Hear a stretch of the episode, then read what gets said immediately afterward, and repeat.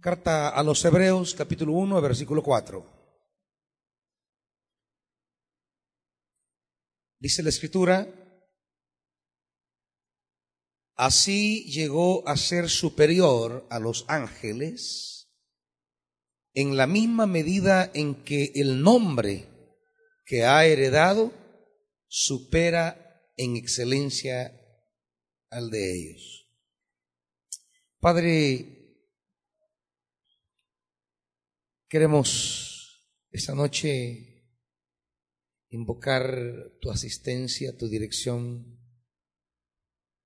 que abras nuestros corazones para que la palabra que tú nos entregarás la podamos acoger con alegría, llevarla a la vida y aún más podérsela entregar a otro. Háblanos en Cristo Jesús. Amén.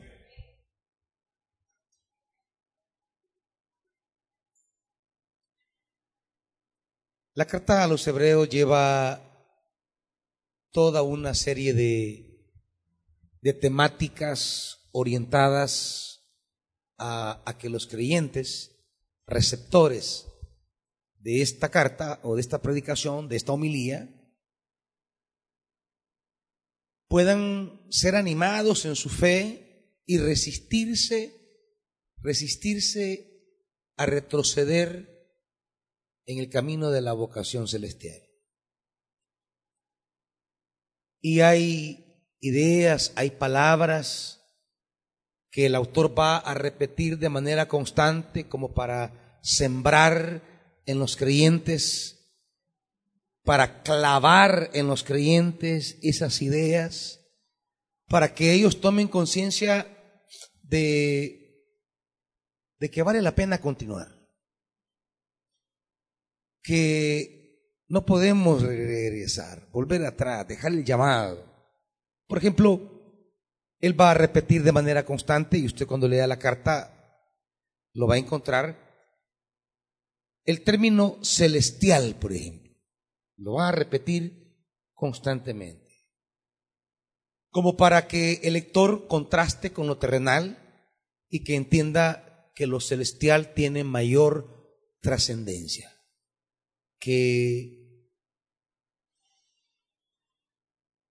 que las cosas en el ámbito terrenal pierden sentido si no están alumbrados o iluminados jalados por lo celestial. No es que va a denigrar lo terrenal, no es que va a despreciar lo terrenal como, como que fuera un platonismo, no, no. Pero sí va a dejar claro que lo terrenal deja de tener significado si no está imbuido, tomado, jalado por lo celestial. Y va a repetir de manera constante el tema de lo celestial. Hay muchas cosas en la vida terrenal que son parte de la vida humana, que son parte de la existencia humana, que son parte de las aspiraciones humanas, pero que desenganchados de lo celestial no van para ninguna parte, no tienen sentido, se vuelven vacíos. Otra palabra que va a repetir, por ejemplo, de manera constante, es la palabra eterno. Y usted irá leyendo la carta y se encontrará con esa frecuente mención de lo eterno.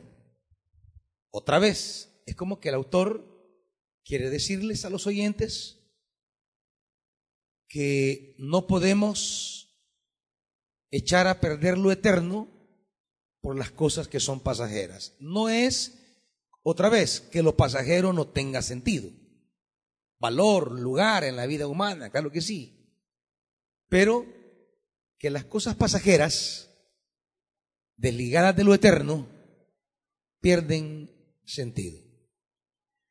¿De qué hablo cuando hablamos de lo terrenal y de qué hablo cuando hablamos de lo, de lo, de lo pasajero?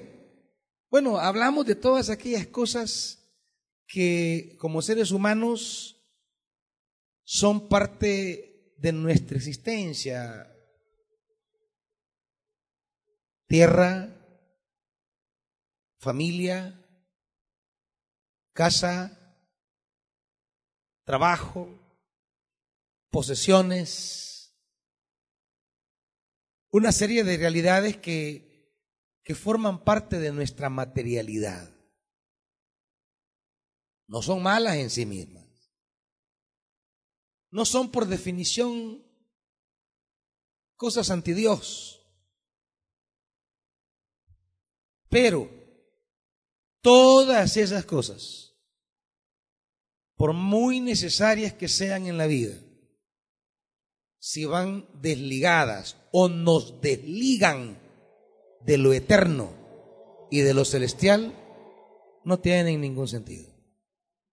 No tienen ningún valor. A lo largo, él pondrá ejemplos, particularmente en el capítulo 11, de hombres y mujeres que no permitieron que lo temporal los apartara de lo eterno. Al contrario, estuvieron dispuestos en momentos decisivos de la vida, cuando se presentó la disyuntiva entre elegir lo pasajero y lo eterno, ellos no dudaron en elegir lo eterno en lugar de lo pasajero. No siempre quizá lo eterno y lo pasajero nos pongan en una disyuntiva, pero habrá momentos en la vida donde estaremos en esa encrucijada. Y los autores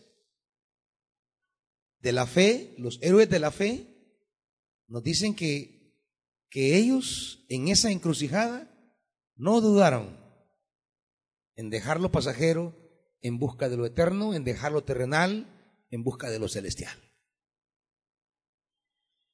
Ahí tenemos a Moisés, por ejemplo, el cual el autor hablará en detalle sobre eso, cómo él optó en esa encrucijada por lo eterno y por lo celestial. De tal manera que los que están escuchando el sermón, que es lo que hoy llamamos la carta a los hebreos, son motivados, empujados, exhortados, animados a a aspirar por lo eterno y por lo celestial. Asimismo, una palabra que se repetirá a lo largo de toda la carta es la que vamos a estudiar esta noche. El autor usará un término que ha sido traducido de diferentes formas según la Biblia o en la misma versión en diferentes formas según el contexto. Se va a traducir por superior, por mejor o por mayor. Tres maneras en que una misma palabra se va a traducir. Lo mejor, lo mayor, lo superior. La va a repetir a lo largo de toda la carta, desde el primer capítulo hasta el capítulo 12 a lo largo de cada capítulo, de la mayoría de los capítulos, perdón, irá diciendo lo mejor, lo superior, lo mayor, como una forma de irle inculcando al oído del oyente la idea que seguir a Jesucristo y asumir la vocación celestial es asumir la mejor decisión que podamos haber tomado en la vida. Muy por encima de las cosas terrenales y pasajeras. Hay como humanos en nuestro entorno cosas que son necesarias y valiosas. Una pareja, hijos, posesiones, trabajo, empresa, son cosas buenas, pero no es lo mejor, no es lo superior, no es lo mayor. Y el autor se encargará de que aprendamos a pensar y a hablar y a actuar. Primero a pensar.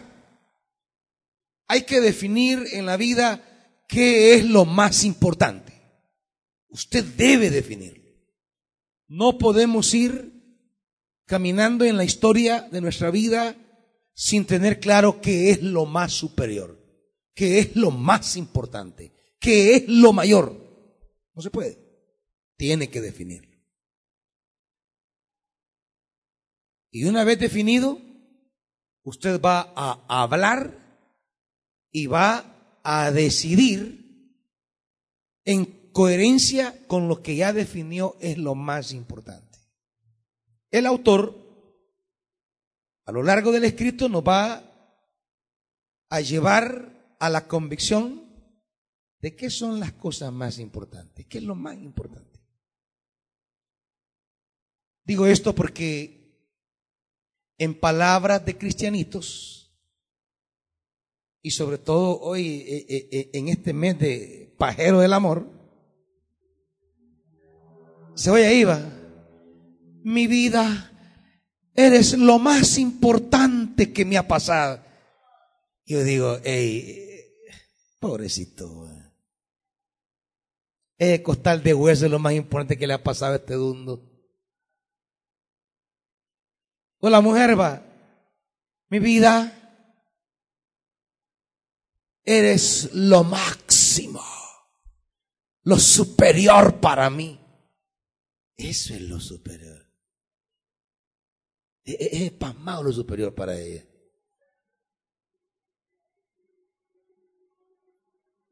Y hablando de eso, no sé, hermanos, hermanas, no sé, yo, yo quiero que den bien la dirección, por favor, del cementerio den bien la dirección porque fíjese que aquí vienen a dejar las flores, pero creo que se han equivocado. Denle bien, denle bien la dirección del cementerio, por favor. Oye, para que la vayan a dejar, no sé si es Campo Amor o Jardines de Recuerdos, no sé, pero que la lleven ahí, por favor. Que aquí es la iglesia Betania Cuerpo de Cristo. Aquí no hay cementerios, aunque pueden haber algunos muertos tal vez, va o algunas muertas, pero eso, eso, eso ya es, ¿verdad? Eh, no sé, sí, yo, yo, yo vi un día de esos, parece, así que, así que eh, eh, corrijan la dirección, por favor, hermanitos, hoy. ¿En qué iba, hombre? Es, que ustedes a mí me, me, despistan, hombre. A mí, hermano Abel me dijo que como seguridad me reportó.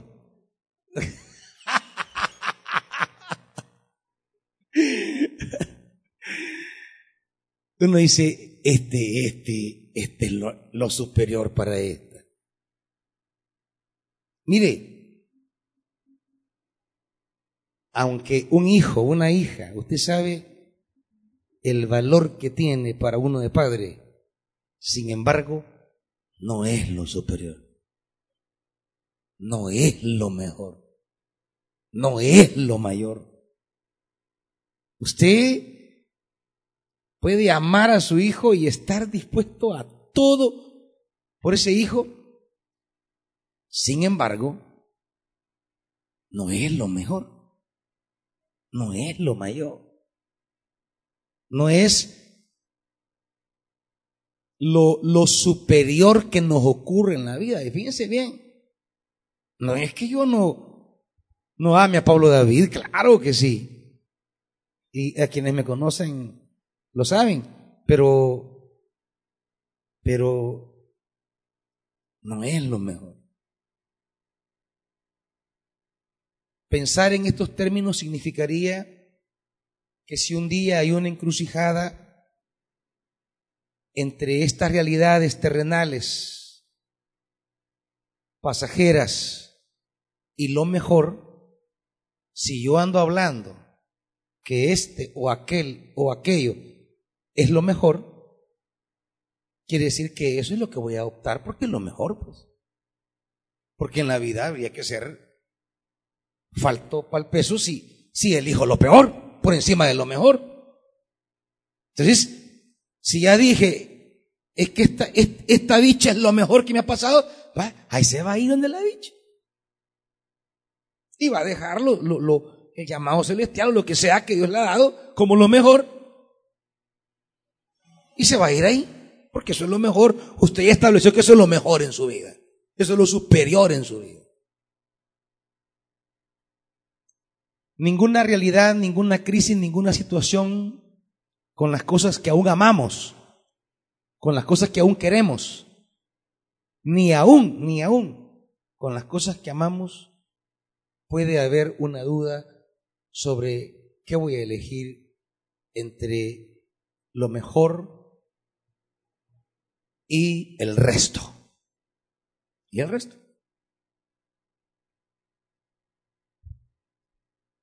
¿Cómo voy a dejar lo celestial, lo eterno y el llamado sagrado con todo que ame Pablo David? No puedo, no puedo. No lo voy a hacer nunca. O con la pastora, que ya llevamos 24 años de caminar, o algún familiar o mi mamá. Es decir, las cosas que en la vida podemos llegar a amar tanto no se comparan a lo mejor. Y el autor quiere justamente dejar en claro que seguir a Jesucristo es estar en la esfera de lo mejor. Y que no debe haber ninguna realidad humana, ninguna posesión humana, ninguna relación humana que nos lleve a abandonar lo mejor. Es en esa perspectiva que usted debe leer aquellos pasajes que en la carta a los hebreos parecen bien complicados.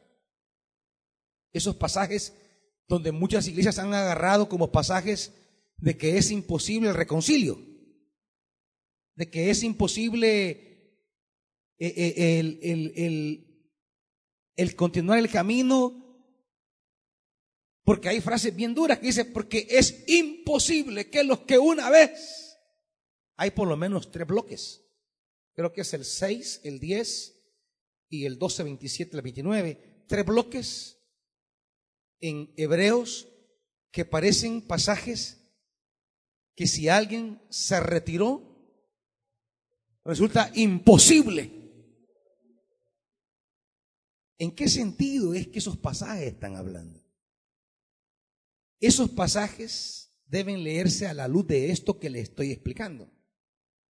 Es que, claro, es imposible que si usted dejó lo mejor por lo peor, es imposible que vea las cosas gloriosas, pues. O sea, no es que no haya reconciliación.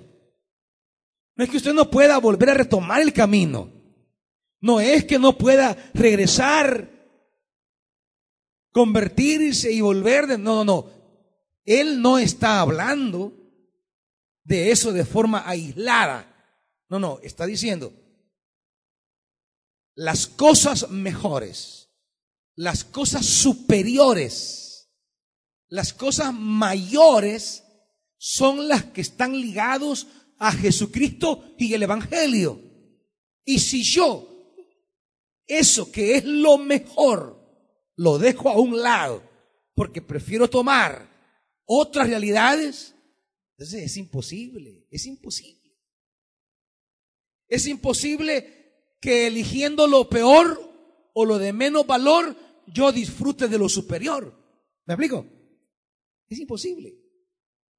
Yo puedo disfrutar de lo superior, de lo glorioso, de lo mayor, eligiendo lo mayor, lo mejor y lo superior.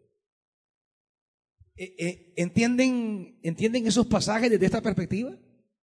No es que el autor de manera aislada quiere establecer una doctrina de que es imposible reconciliarse, no, no. Lo que está diciendo es, es como que yo le diga a usted, es imposible que usted llegue a tener dinero, pero que en el contexto de lo que estoy diciendo, Le he dicho que deje de gastar, que deje de votar, que deje de que tenga prioridades. Porque usted es un botarata, gasta en lo que no es, descuida las prioridades, gasta más de lo que recibe. Entonces, claro, no le estoy diciendo que, es, que usted nunca vaya a tener dinero, no, no. Le estoy diciendo que es imposible que llegue a tener sus cositas si es un botarata. ¿Me explico? Pero claro, si usted elige el camino de ser un buen administrador, de saber controlar el dinero y, y sus impulsos consumistas, claro, es posible. Pero, pero si vamos por el camino consumista, es imposible. En esa lógica, el autor dirá esos pasajes que parecen ser muy duros y muy radicales, que es imposible disfrutar de las cosas eternas si usted ha elegido por las terrenas, pues. Es imposible disfrutar el mundo celestial si usted ha decidido lo terrenal. Que es imposible que, que usted disfrute lo mejor si ha elegido lo inferior. Es imposible que disfrute lo mayor si ha elegido lo menor. ¿Me van entendiendo? Digo para que no se asusten creyendo que el autor está pensando que es imposible, como dicen ciertos grupitos por ahí, que haya reconcilio, que haya conversión de nuevo, que haya acercamiento, que haya volverse a Cristo otra vez. No, no, no, eso no es imposible, hermanito. No, imposible es que decidiendo lo de menor valor, usted aspire a disfrutar lo de mejor valor. En ese sentido, comenzamos con el versículo 4, donde de entrada aparece la palabra superior, ¿verdad? Hablando de el lugar que tiene Jesús en el mundo de la creación. Cuando hablamos de Jesús, estamos hablando del que es superior a todo. Jesús llegó a ser superior a los ángeles en la misma medida en que el nombre que ha heredado supera en excelencia al de ellos. Hay profetas, hay ángeles que serán vistos en el antiguo pacto como los mediadores entre Dios y los hombres. Y lo primero que el autor destaca es, con Jesús estamos con el mediador más superior entre Dios y nosotros. Con Jesús estamos caminando cerca de aquel a quien Dios ha nombrado su, su representante. Es decir, si nos queremos entender con Dios, tenemos que entendernos con Jesús. Nadie esté pensando que camina con Dios si no camina en la agenda de Jesús. Digo porque a la gente le encanta decir, es que yo con Dios tengo mis tratos. No, no, no. Es que si sus decisiones, si su caminar no es la agenda de Jesús, aunque usted me diga, no, si yo oro allá solito y no quiero estar con toda esa gente, por gusto. Ese no es el camino de Jesús. Porque Jesús no vino a esconderse. Jesús no vino a aislarse. Jesús no vino a abstraerse de las personas e irse a encerrar a un desierto y vivir solo por allá. ¿No? Por tanto, no pretenda llevar una espiritualidad que no sea la de Jesús. Y la espiritualidad de Jesús lo vinculó a la gente buena, mala, fieles, infieles, los que lo apoyaban, los que lo criticaban, pero estuvo ahí con la gente. ninguna reacción humana lo hizo alejarse de la gente. Ninguna conducta humana lo hizo apartarse de la misión que el Padre le había encomendado. Digo esto por aquellos que se quieren relacionar con Dios sin la agenda de Jesús. No existe, hermanitos. No existe. Porque nosotros hemos tomado el mediador más excelente. No nos representa ningún ángel, ningún arcángel, ningún serafín, ningún carubín, sino el Hijo. El Hijo que se encarnó entre nosotros y es como que si Dios nos dijese cualquier cosa que se quieran entender conmigo, entiéndanse con mi Hijo. Así que el camino de Jesús se constituye para nosotros en el más superior. En otras palabras, entre la disyuntiva del camino que Jesús plantea de seguirle y servirle y las cosas que anhelamos en la vida, pues Servir a Jesús será siempre lo mejor que podamos elegir en la vida. Él es lo mayor, Él es lo superior, Él es lo mejor. De tal manera que nada de las aspiraciones humanas, de las tensiones humanas, que son muchas, de las estrecheces humanas, de las crisis humanas, Ninguna, jamás, debe llevarnos al punto de pensar que para resolver algo de mi vida transitoria, yo sacrifique lo mejor. Yo deje atrás lo mejor. Lo mejor siempre será el camino de Jesús. Seguir a Jesús es habernos vinculado a lo mejor a lo superior. ¿Estamos, hermanitos? Capítulo 6,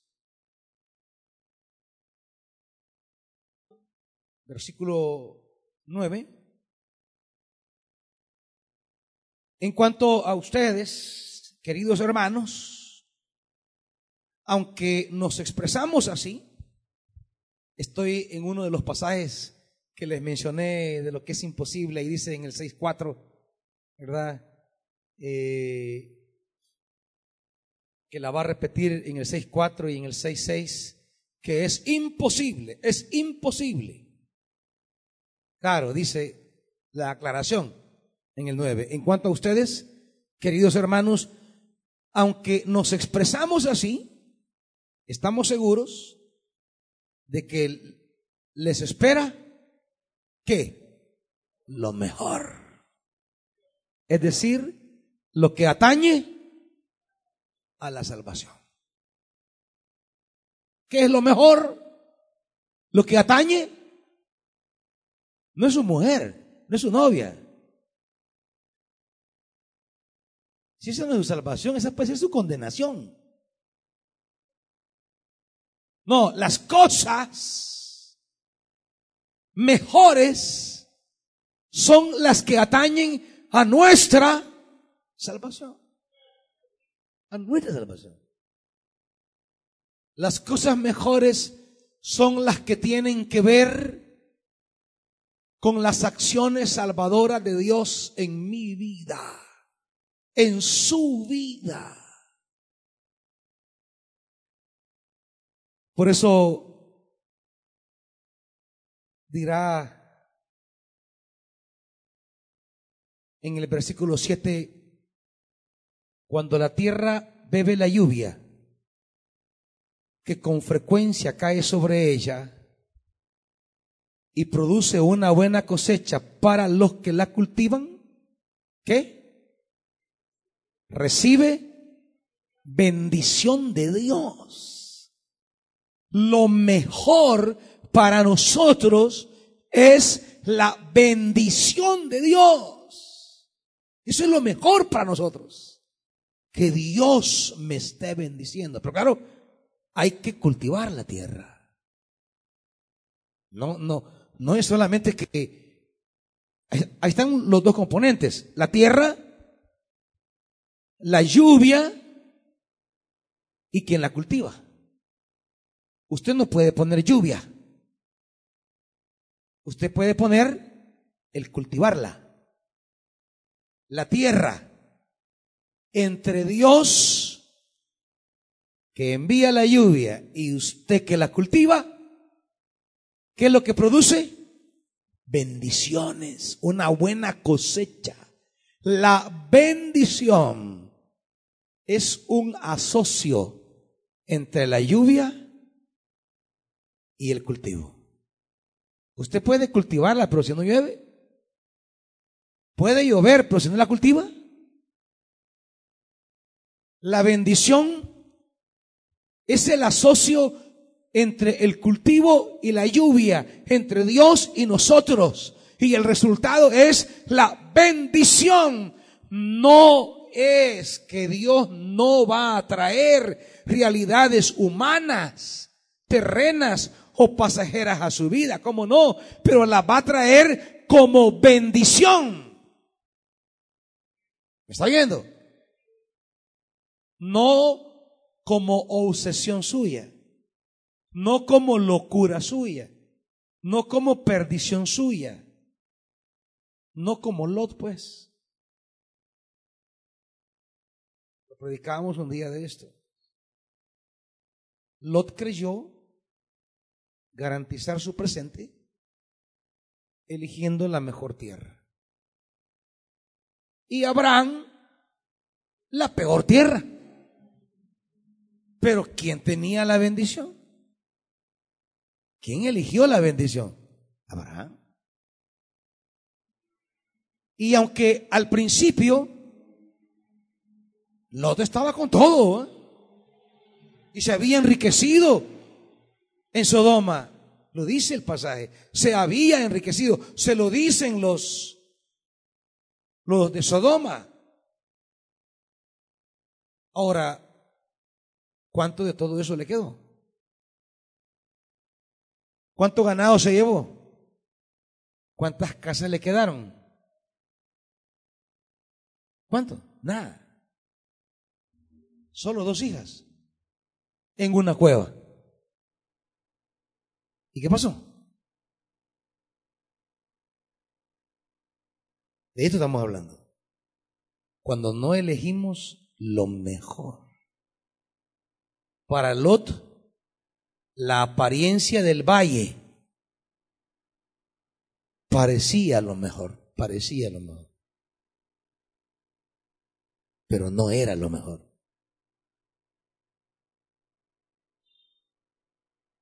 Abraham se quedó con lo que humanamente era lo peor.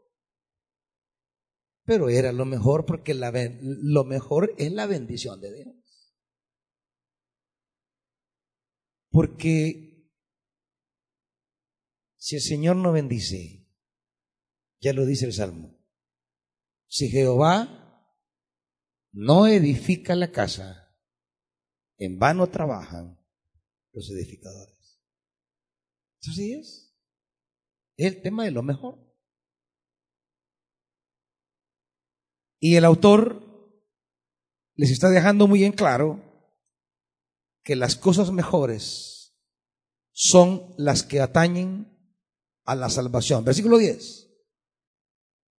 Porque Dios no es injusto como para olvidar, olvidarse de las obras y del amor que para su gloria ustedes han mostrado sirviendo a los santos como lo siguen haciendo.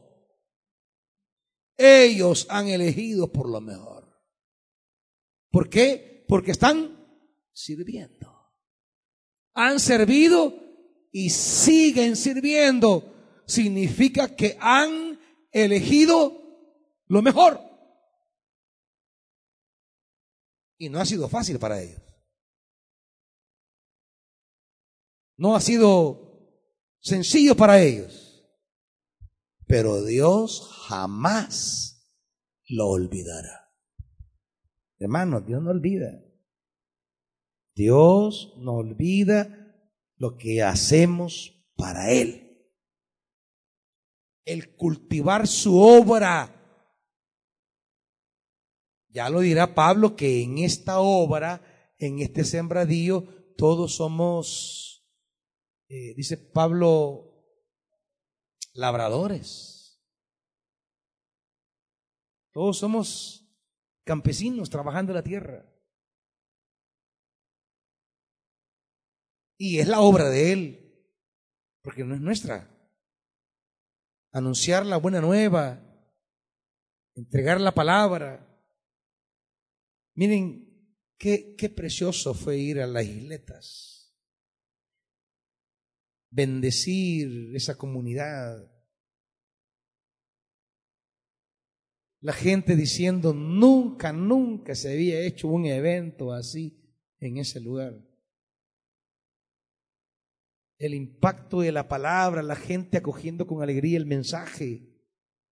Es, esa no es la obra de Betania, es la obra de Dios. Y a muchos les va, ha significado sacrificio. Pero óigame, Dios no lo va a olvidar. Dios, mire, los hombres podrán olvidar, pero Dios no. Entonces, Servir es estar anclado en las cosas que atañen a lo mejor para nosotros, que es las cosas concernientes a la salvación. Eso sí es lo mejor. Capítulo 7, versículo 7. cuando hable de Melquisedec, dice, es indiscutible que la persona que bendice es superior a la que recibe la bendición. Viene, viene hablando de un tema que a veces ni leemos porque cuesta entenderlo. Y vamos a dar un día de esto el sacerdocio de Melquisedec. Y el autor va a hablar de Melquisedec para entender que el sacerdocio de Jesús no viene de Aarón, viene de la vía de Melquisedec. Y entonces hablará de ese sacerdote del cual no sabemos cómo es la cosa. Que los entendidos hablan de Melquisedec como un tipo de Cristo. Es decir, está ligado, está ligado a Cristo. Y, y dice, versículo 1, para que veamos, este Melquisedec, rey de Salem y sacerdote del Dios Altísimo, salió al encuentro de Abraham, que regresaba de derrotar a los reyes. ¿Se acuerdan? Los reyes de Sodoma y Gomorra y lo bendijo. ¿Qué hace Melquisedec con Abraham? Bendecirlo. Es lo que estamos hablando del capítulo anterior.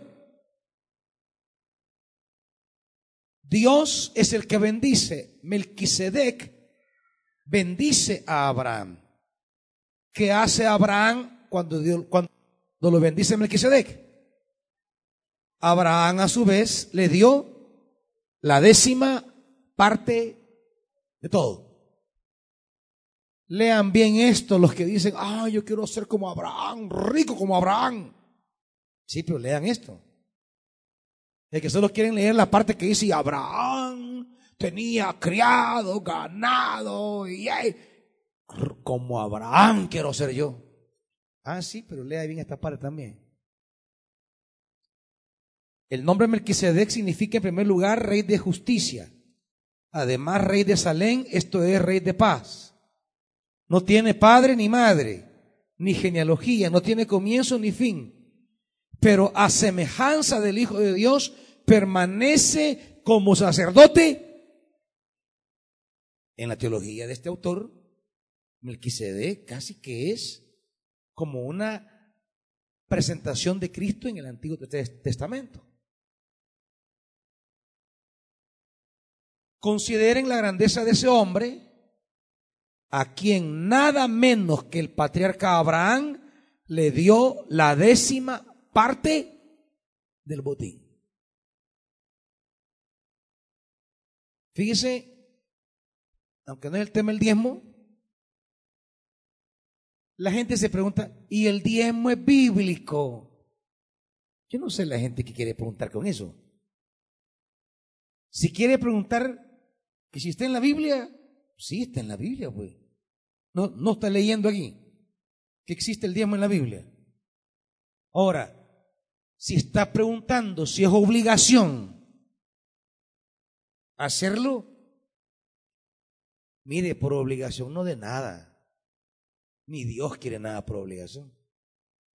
O sea, si usted quiere, cree que dar es porque hay una obligación, no, mejor no de nada que Dios no lo va a recibir. Ya lo dice el pasaje de, de Corintios, que no hay que dar ni por necesidad, ni por, ni por, no saben ahí. Ni por obligación. No es que no dé nada. Obligado Dios no le va a recibir nada. Si lo va a dar es porque está agradecido y contento. Dios ama al dador alegre. Alegre. Y llora de alegría. Puede llorar. Como lloraba aquella mujer ofreciéndole el alabastro carísimo, pero no lloraba porque se sintiera obligada. No era por, por presión, no.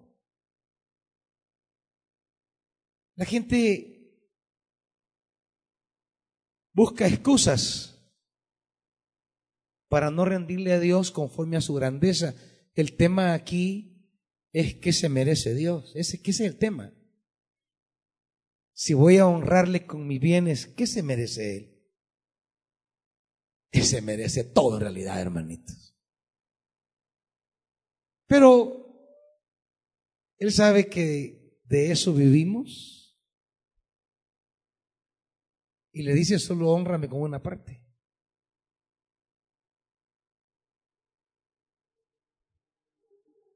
Y cuando hablamos del diezmo, hablamos de la grandeza. O sea, eh, hablar de diezmo es hablar de grandeza. ¿La grandeza de quién? De Dios. Por eso dice, consideren la grandeza de ese hombre. A quien nada menos que el patriarca Abraham le dio la décima parte del botín. Cuando yo doy, estoy hablando de grandeza. La grandeza del Dios a quien quiero honrar. Y aún con la décima parte, no lo estoy tratando con su grandeza. Porque Él se merece más que eso. Así que esto no es de obligación, es de grandeza. Y sigue diciendo, ahora bien, los descendientes de Leví que reciben el salario tienen por ley el mandato de cobrar los diezmos del pueblo Oiga, en el Levítico, ahí se establece una ley y tienen que cobrar. Los diezmos en la Biblia se pagaban, no se daban, se pagaban. Y la tribu de Leví los cobraba. Y usted así lo va a leer en el Antiguo Testamento. Paga tu diezmo. O sea, es un pago, una deuda. Ahora sigue diciendo, eso, eso es la ley. Ahora dice, en cambio, 6, Melquisedec, que no era descendiente de Leví, recibió los diezmos de Abraham y bendijo al que tenía. Es que esto no es cosa de ley, es cosa de vivir en promesas. Es que si usted tiene una promesa y cree esa promesa, y honra al grande, al mayor, al superior que le ha dado esa promesa, Entonces usted le da con una iniciativa, le da con una, ¿cómo diríamos? Con un, que no hay que andarle obligando, lo da con solicitud. Por eso la solicitud es una palabra que aparece siempre en el contexto de dar en la Biblia. Porque usted no necesita ni que lo convenzan ni que lo obliguen. Entonces, a los que no entienden en la práctica este tema, es porque no viven guiados por una promesa. No caminan en el mundo de la promesa. No han entendido todavía caminar en promesa. Ellos quisieran caminar como Leví, que la ley los obligue y a darle a Dios por obligación. No, es que es ley, tengo que darlo. Y por eso andan preguntando, y es ley hacerlo. Y es obligación hacerlo. No, es, es cosa que en qué esfera yo vivo. Si en la esfera de la obligación o en la esfera de la promesa. Y sigue diciendo, es indiscutible que la persona que bendice es superior a la que recibe la bendición. ¿En qué contexto aparece aquí la palabra superior? Bueno, en el contexto de una comunidad que se vincula al que es superior y ese superior es el que bendice y yo estoy al lado de ese superior cuando yo le honro. Abraham está en el ámbito de la promesa y está honrando a Dios con sus diezmos porque Él es superior. Él es superior a todo lo material que usted tiene. O sea, ¿quién es superior?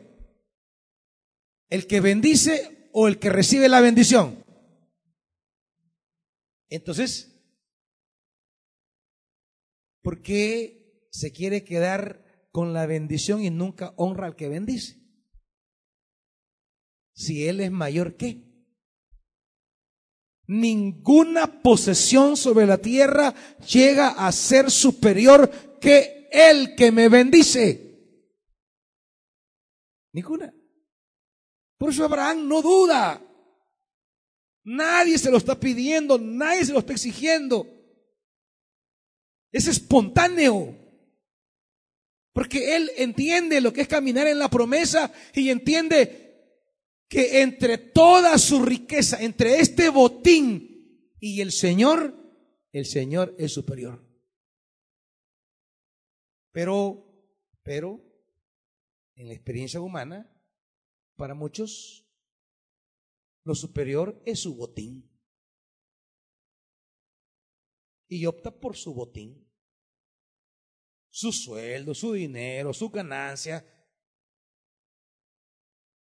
Creen que eso es superior.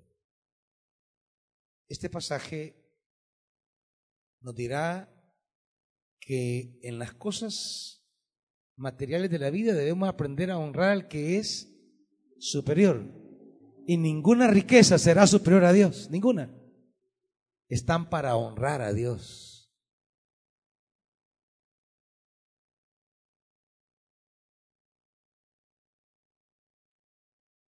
Y ahí seguirá hablando de Melquisedec, pero voy a dejar eso ahí porque tenemos que irnos a otros pasajes.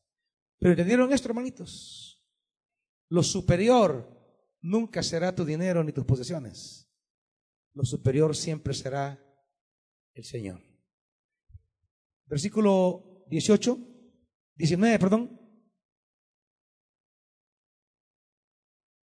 Bueno, para, para entenderlo, leamos lo del 18. Por una parte, la ley anterior queda anulada por ser inútil e ineficaz, ya que no perfeccionó nada. Y por la otra, se introduce una esperanza mejor mediante la cual nos acercamos a Dios. ¿Cuál es nuestra esperanza? ¿En qué esperamos? ¿En qué confiamos? ¿Dónde está nuestra esperanza? La carta de los hebreos va a hablar que tenemos una esperanza mejor. Y que esa esperanza mejor nos acerca a Dios, no nos aleja. Fíjese bien en este componente. Nuestras esperanzas nos acercan o nos alejan de Dios. Aquello en que yo espero, aquello en lo que yo pongo mi futuro, mi, seguridad, aquello, lo, lo, que yo llego a establecer, no, yo, yo en esto espero, yo en esto confío. Una esperanza que no sea la mejor esperanza te va a alejar de Dios. En la Biblia está claro ese movimiento, es, es un movimiento. Acercarse a buscar ayuda en Egipto significó alejarse de la ayuda del Señor. O sea, siempre una búsqueda de dónde usted cree es su esperanza es un movimiento de acercamiento o distanciamiento. Cuando Israel decidía que su esperanza era la palabra, lo acercaba a Dios. Por eso el profeta Jeremías dirá, ¿y tú qué tienes en Egipto para que bebas agua del Nilo? ¿Y qué tienes en Asiria para que bebas agua del farfar? Porque a lo que usted se acerque creyendo es su esperanza, si no es la esperanza mejor, si no es la esperanza mejor, lo va a acercar de Dios, lo va a alejar de Dios. Pero si es la esperanza mejor, entonces, mediante la cual, dice, sea, de la esperanza, mediante la cual nos acercamos a Dios. Esperanza es aquello en lo que yo pongo, en lo que yo digo, esto, esto yo confío, eh, este, esto, esto es lo mío. Pero eso no es un simple movimiento así por así, no. Optar, optar por una alternativa, elegir una opción, siempre es un movimiento que traerá consecuencias respecto a Dios. Para nosotros no podemos tomar una decisión en la vida que no vaya a tener consecuencias respecto a Dios. Toda decisión que tomemos en la vida siempre traerá una consecuencia respecto a Dios. Si la opción que tomo es la opción de la palabra, me va a acercar a Dios. Pero si esa opción que tomo no es en consecuencia con la palabra, quiera yo o no quiera, me va a terminar alejando. Porque esto no es que yo quiera. O sea, no es que yo diga conscientemente, me voy a alejar de Dios. No. Es más, usted puede estar tomando la opción equivocada y con el corazón deseoso de estar cerca de Dios, pero finalmente no podrá estar cerca de Dios porque ha encaminado su vida en una dirección y en una opción que no sintoniza con Dios. No depende de usted, depende de la esperanza que ha elegido. Es la esperanza que ha elegido lo que lo va a acercar o lo va. ¿Me está viendo, hermanita? Va, ojalá le entre la palabra. Eso habla el autor. La mejor esperanza tenemos que saber elegir la mejor esperanza. Porque voluntaria o involuntariamente, consciente o inconscientemente, la esperanza que elija me va a acercar o me va a alejar de Dios. ¿Estamos claros ahí? Bien. Versículo 22. Por tanto, Jesús ha llegado a ser el que garantiza un pacto superior. Jesús es garante de una alianza superior. La alianza, un tema favorito de la carta a los hebreos. Jesús, a quien nos hemos vinculado, Él nos garantiza que hemos elegido la mejor alianza, que no hay otra alianza mejor y Él lo garantiza. Ninguna alianza que hagamos en la vida debe alejarnos de esta alianza superior. Si va a entrar en alianzas laborales, de amistades o de matrimonio, estas deben coincidir, armonizar y potenciar su vínculo a la mejor alianza, no alejarlo de esa mejor alianza. Ninguna alianza con un amigo será mejor que la alianza con Dios. Ninguna. Y elegir alianzas inferiores, pues no nos va a llevar en el camino de la alianza superior. 8.6, voy rápido porque se me fue el tiempo. 8.6, pero el servicio sacerdotal que Jesús ha recibido es superior al de ellos, así como el pacto del cual es mediador es superior al antiguo, puesto que se basa en mejores promesas. Servicio superior, promesas superiores. Servicio mayor, promesa mayor. Ese es el vínculo aquí. ¿Quién, quién te ha hecho las mejores promesas? El Señor. No puedes dejar las promesas mejores por las promesas que no son mejores. Que pueden ser hasta pajas, hermanito. Y tenga cuidado. Tenga cuidado. No, no se preocupe. Yo voy a estar ahí. Y usted, confiando en eso, dejó la promesa divina. Ay, hermanito. No, mi amor, juntos estaremos por siempre, mi vida. Ay, hermanito. ¿Usted cree que esa promesa es mayor que la de Jesús? He aquí, yo estoy con vos todos los días trependo el mundo. No, hermanito. No, hermanita. No, no, no sea tonte, hombre. Manténgase con las mejores promesas. Y si alguna promesa va a creerle a un pajero, a una pajera, vaya, créale pues, sí, sí. Pero que esa promesa humana, falsa o cierta, no lo aleje de la promesa que es así de verdad. No. Cualquier adherencia a una promesa que sea para aferrarse a la mejor promesa.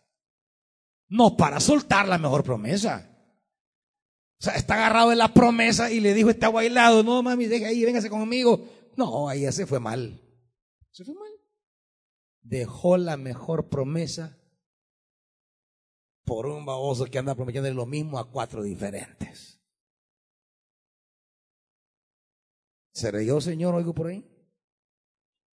9.23.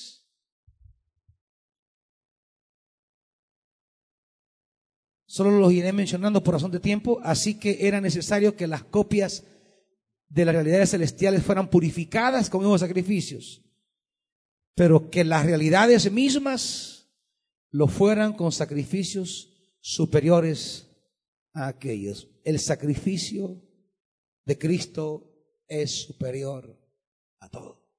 No lo explico ahorita por tiempo. 10, 34. Hablando de las cosas que ellos han hecho, dice 34, también se compadecieron de los encarcelados y cuando ustedes, a ustedes les confiscaron sus bienes, lo aceptaron con alegría, conscientes de que tenían un patrimonio mejor. Hay un patrimonio mejor, hermanitos. Porque con todo y todo, las cosas que tenemos no nos van a acompañar. El carro que anda, no andar allá en la eternidad en carro. Vamos, voy a ir allá, voy para Júpiter, venite. No. No se va a llevar nada. Eso que dice no es que este celular, esta es mi vida, es lo más lindo que tengo. Sí que es un celular, hombre. En dos años es ya por gusto. Ya no sirve. Lo pasajero tiene un alto poder de perder su valor. Pero el patrimonio con Cristo, muchísimo mejor. 11, 16, hablando de los héroes de la fe, dice el 11, 16. Antes bien anhelaban una patria mejor, es decir, la celestial. Por lo tanto, Dios no se avergüenza de ser llamado su Dios. Y les preparó una ciudad. Si en esta historia logramos alcanzar, tener o no tener, eso no nos realiza. Podemos tener, pero eso no, no debe cambiar ninguna, diríamos, satisfacción profunda porque nuestra realización profunda es esa patria mejor. Trabajemos, luchemos, esforcémonos, pero nadie debe sentirse más si logra llegar a tener, ni nadie debe sentirse menos si no logra llegar a tener, porque al final, los unos y los otros, lo mejor que tenemos es la patria. Optar por esa patria mejor, y cuando optamos por esa patria mejor, a Dios no le da vergüenza decir que es nuestro Dios. Pero cuando alguien deja lo glorioso por lo por un costal de huesos o por cualquier cosa en la vida, Dios se achica. Dios se achica, pues. Porque dice, hey, están, están agarrando a Faraón y no a mí. Ey, se están yendo tras Dalila y, y no por mí. Ey, se están yendo con, con los egipcios. Dios, Dios, Dios se vergüenza. 11.35. Hubo mujeres que por la resurrección recobraron a sus muertos otros en cambio fueron muertos a golpes, pues para alcanzar una mejor resurrección no aceptaron que los pusieran en libertad. Alcanzar una mejor resurrección. ¿Qué quiere decir? Entre seguir viviendo y serle fiel a Dios esta gente eligió serle fiel a Dios, aunque implicara morir, porque ellos sabían que había una mejor resurrección. Es decir, había una vida que, que esta vida valiosa y todo, sin embargo, no es la definitiva. Hay una mejor resurrección. Maravilloso. Qué héroes de la fe de plano. Eh, 40, 11, 40. Esto sucedió para que ellos no alcanzaran, no llegaran a la meta sin nosotros, pues Dios les había prometido algo. Dios siempre te promete algo mejor. Algo mejor. Las promesas de Dios siempre son mejor de lo que tú estás queriendo en la vida. Terminemos con el 1224. A Jesús, el mediador de un nuevo pacto, y a la sangre rociada que habla, debe traducirse mejor que la de Abel. La sangre de Jesús habla mejor que la de Abel. En consecuencia, 25, tengan cuidado de no rechazar al que habla. Si la sangre de Jesús habla mejor, no la rechacen entonces. No rechacen la palabra que les ha sido hablada esta noche. Pónganse de pie, amados.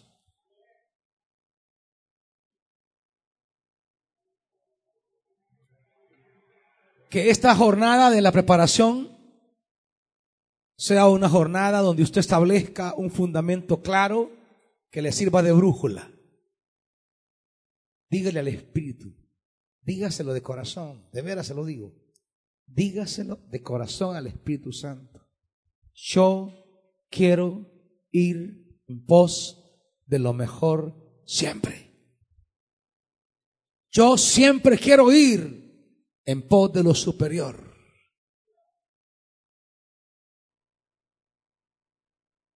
Dígaselo al Espíritu.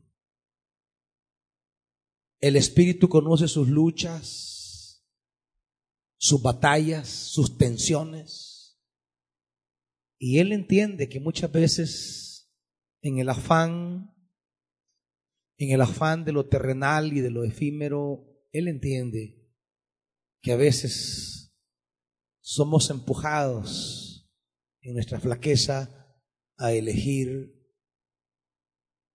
lo que no es mejor, lo que no es mayor, lo que no es superior. Pero si nos presentamos delante de Él,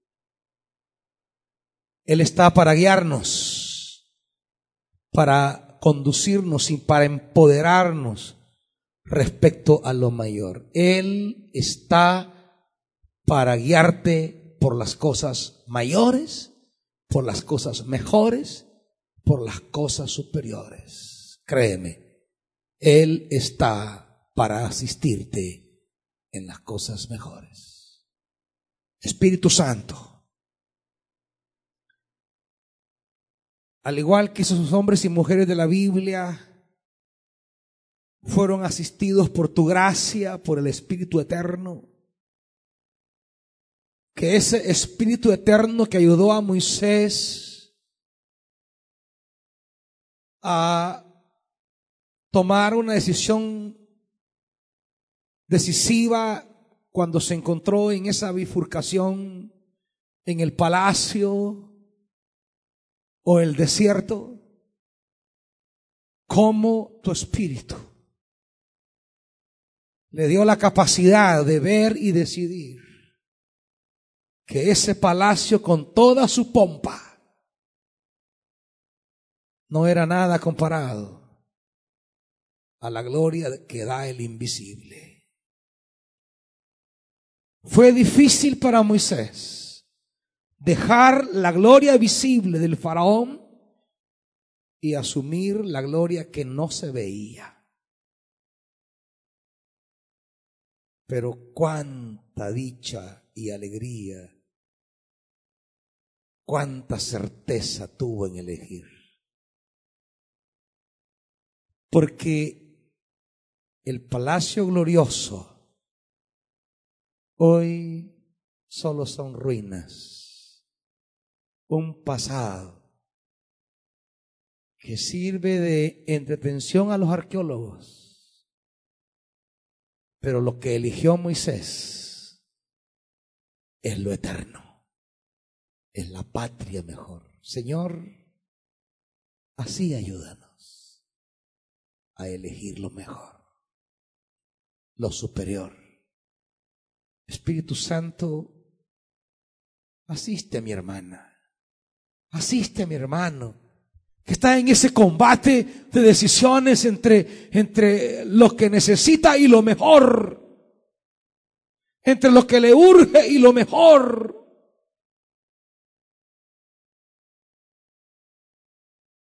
Son momentos difíciles y decisivos. Por eso te pido, Espíritu Santo, que les ayudes a elegir lo mejor para que fueran disfrutar de lo mejor. Y para que sean mensajeros de lo mejor. En el nombre de Jesús.